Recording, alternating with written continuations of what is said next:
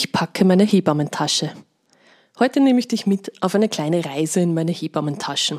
Das ist sowohl für die Hebammenstudentinnen interessant, wie auch für die Geschwisterkinder. Aber auch die schwangeren Frauen finden das immer spannend, was ich eigentlich so alles mit habe und was da bei einer Hausgeburt so zum Einsatz kommt. Es geht heute also nicht nur um den Inhalt, sondern auch um mein Equipment und dessen Einsatz. Und ich nütze gleich die Folge, um alles wieder durchzuschauen und aufzufüllen. Zu Hause geboren, der Podcast von Hebamme Margarete Warner.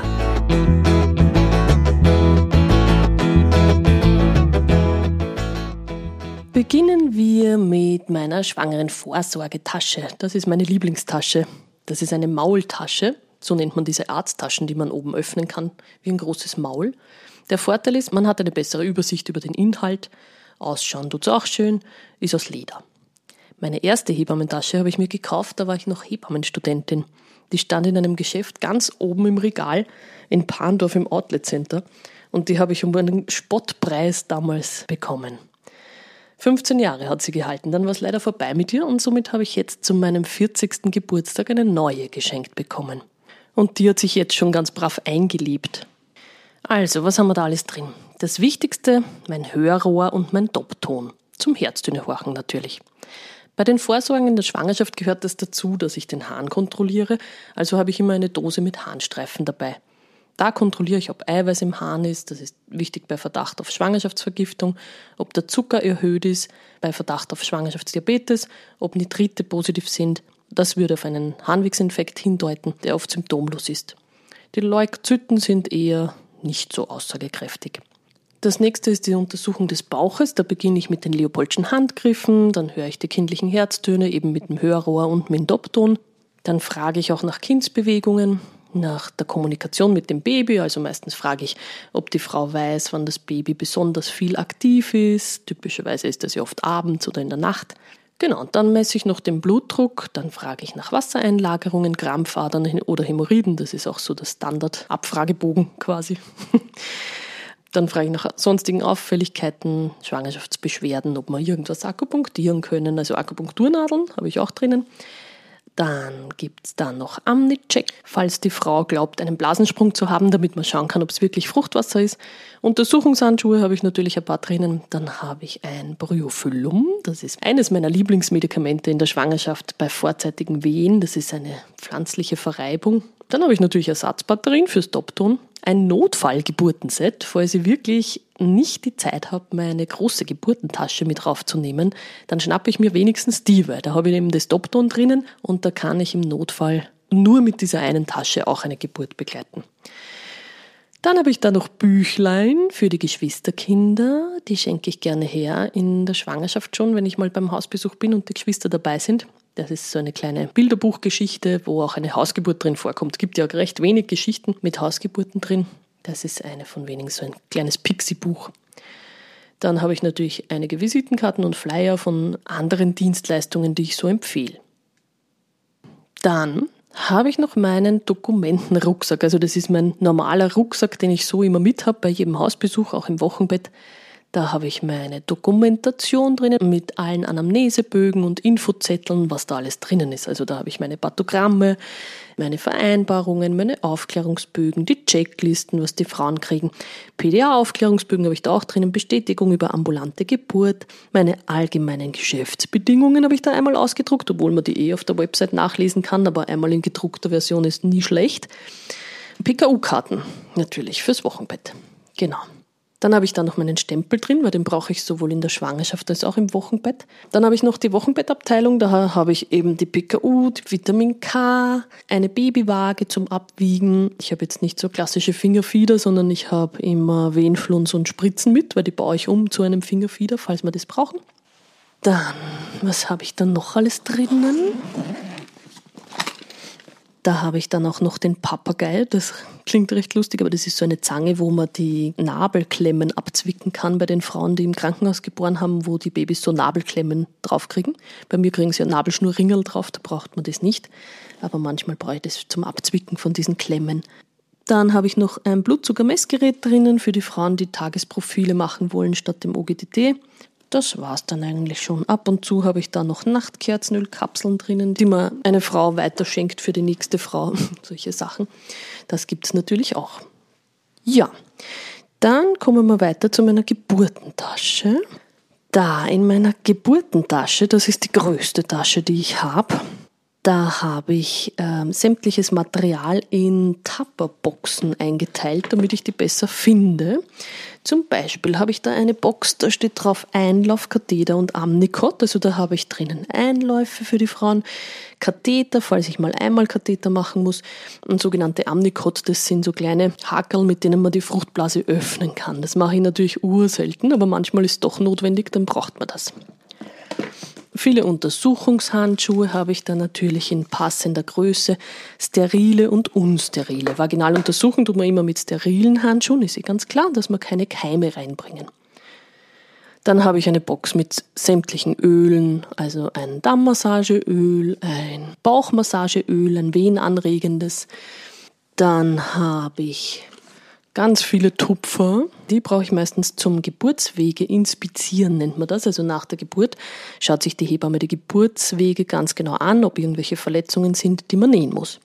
Da komme ich dann auch gleich zu der nächsten Box, die ich da schon habe. Die heißt Nähen, steht da oben drauf. Und da habe ich sämtliches Material drinnen, das ich zum Nähen brauche. Also Lokalanästhetika, Spritzen, Nadeln, Nahtmaterial, also die Fäden, Nadelhalter, Klemmen, Scheren, alles, was man da irgendwie brauchen kann. Also beim Nähen ist ja so, dass ich die Frauen meistens vorher mit einem Xylocain-Pumpspray betäubt. Das ist so ein Vereisungsspray, dass man die Spritze nicht spürt und dann kriegen sie noch ein sogenanntes Xylocain, wie beim Zahnarzt, so eine Betäubung lokal gespritzt, damit sie wirklich gar nichts spüren, weil das ist ganz wichtig, dass das Nähen nach der Geburt nicht wehtut.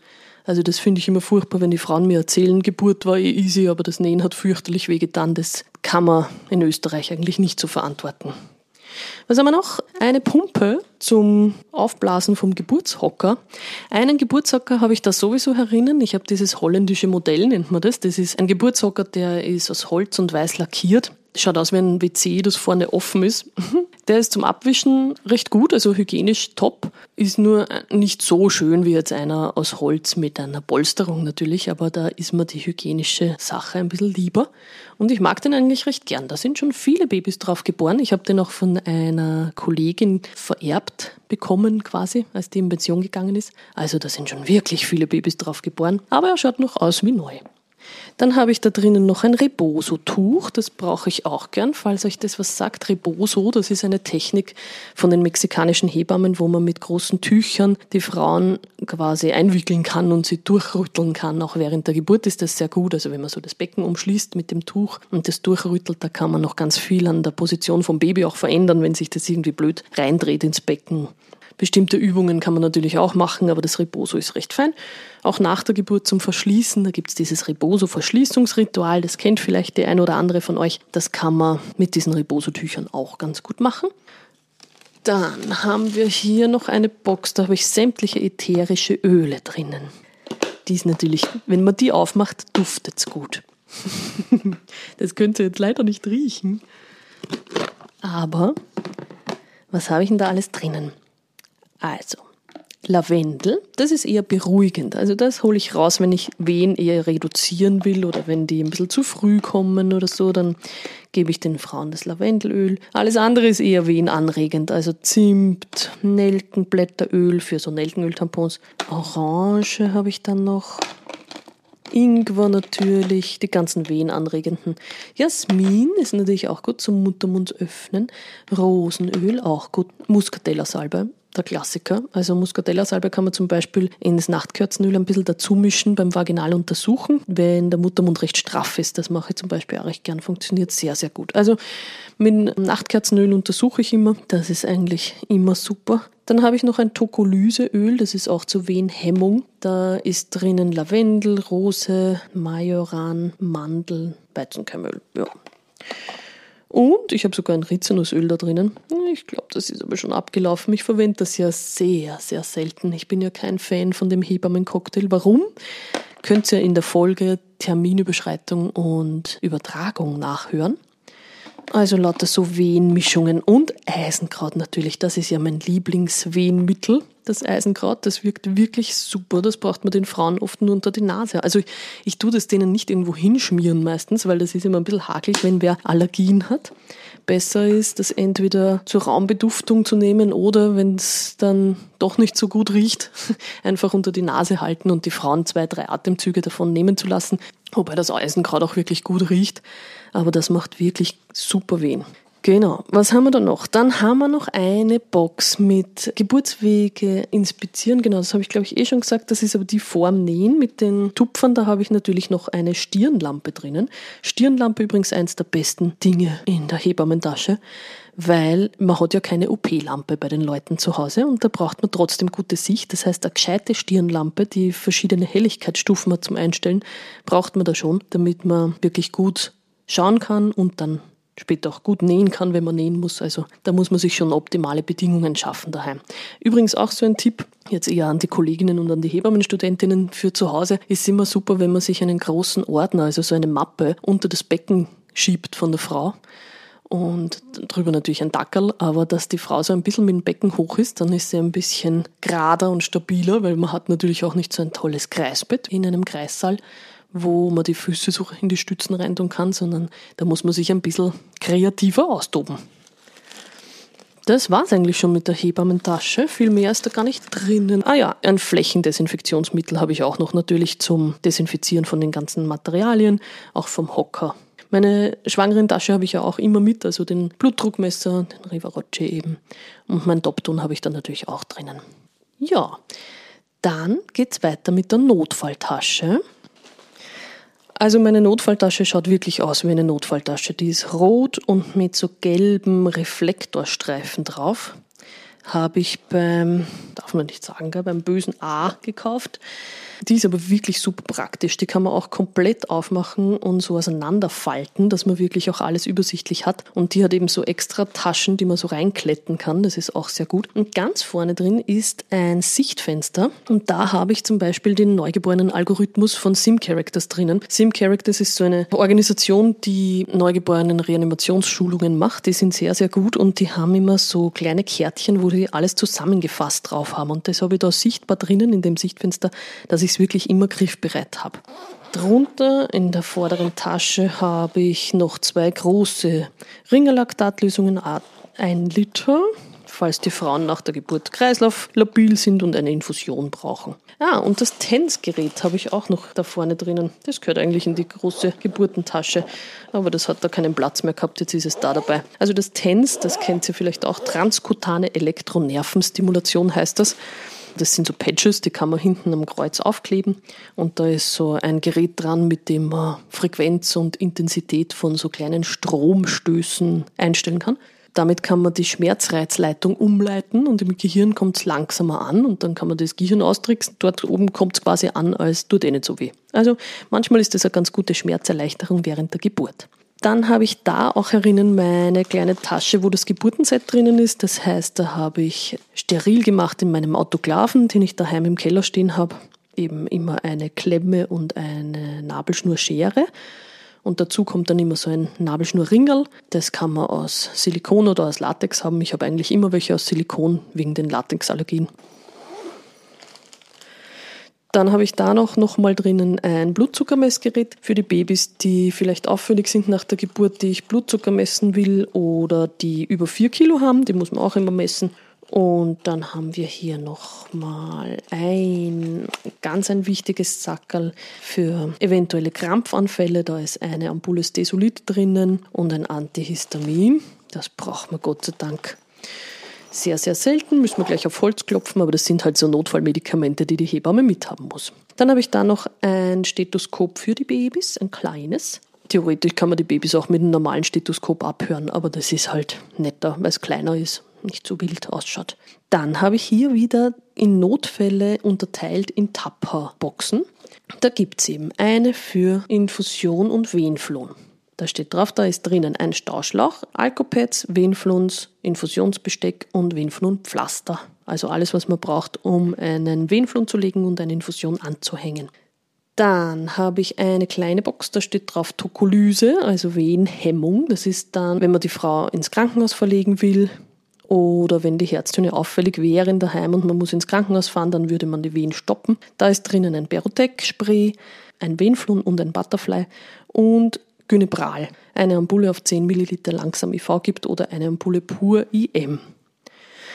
Und dann habe ich noch eine Box, da steht drauf Blutung, also wenn die Frauen stärker bluten nach der Geburt. Da habe ich auch diese Checkliste rechts oben mit Trauma, Tonus, Tissue, Thrombo. Das sind diese vier T, die man sich fragen muss. Also woher kommt die Blutung? Ist die von einer Geburtsverletzung?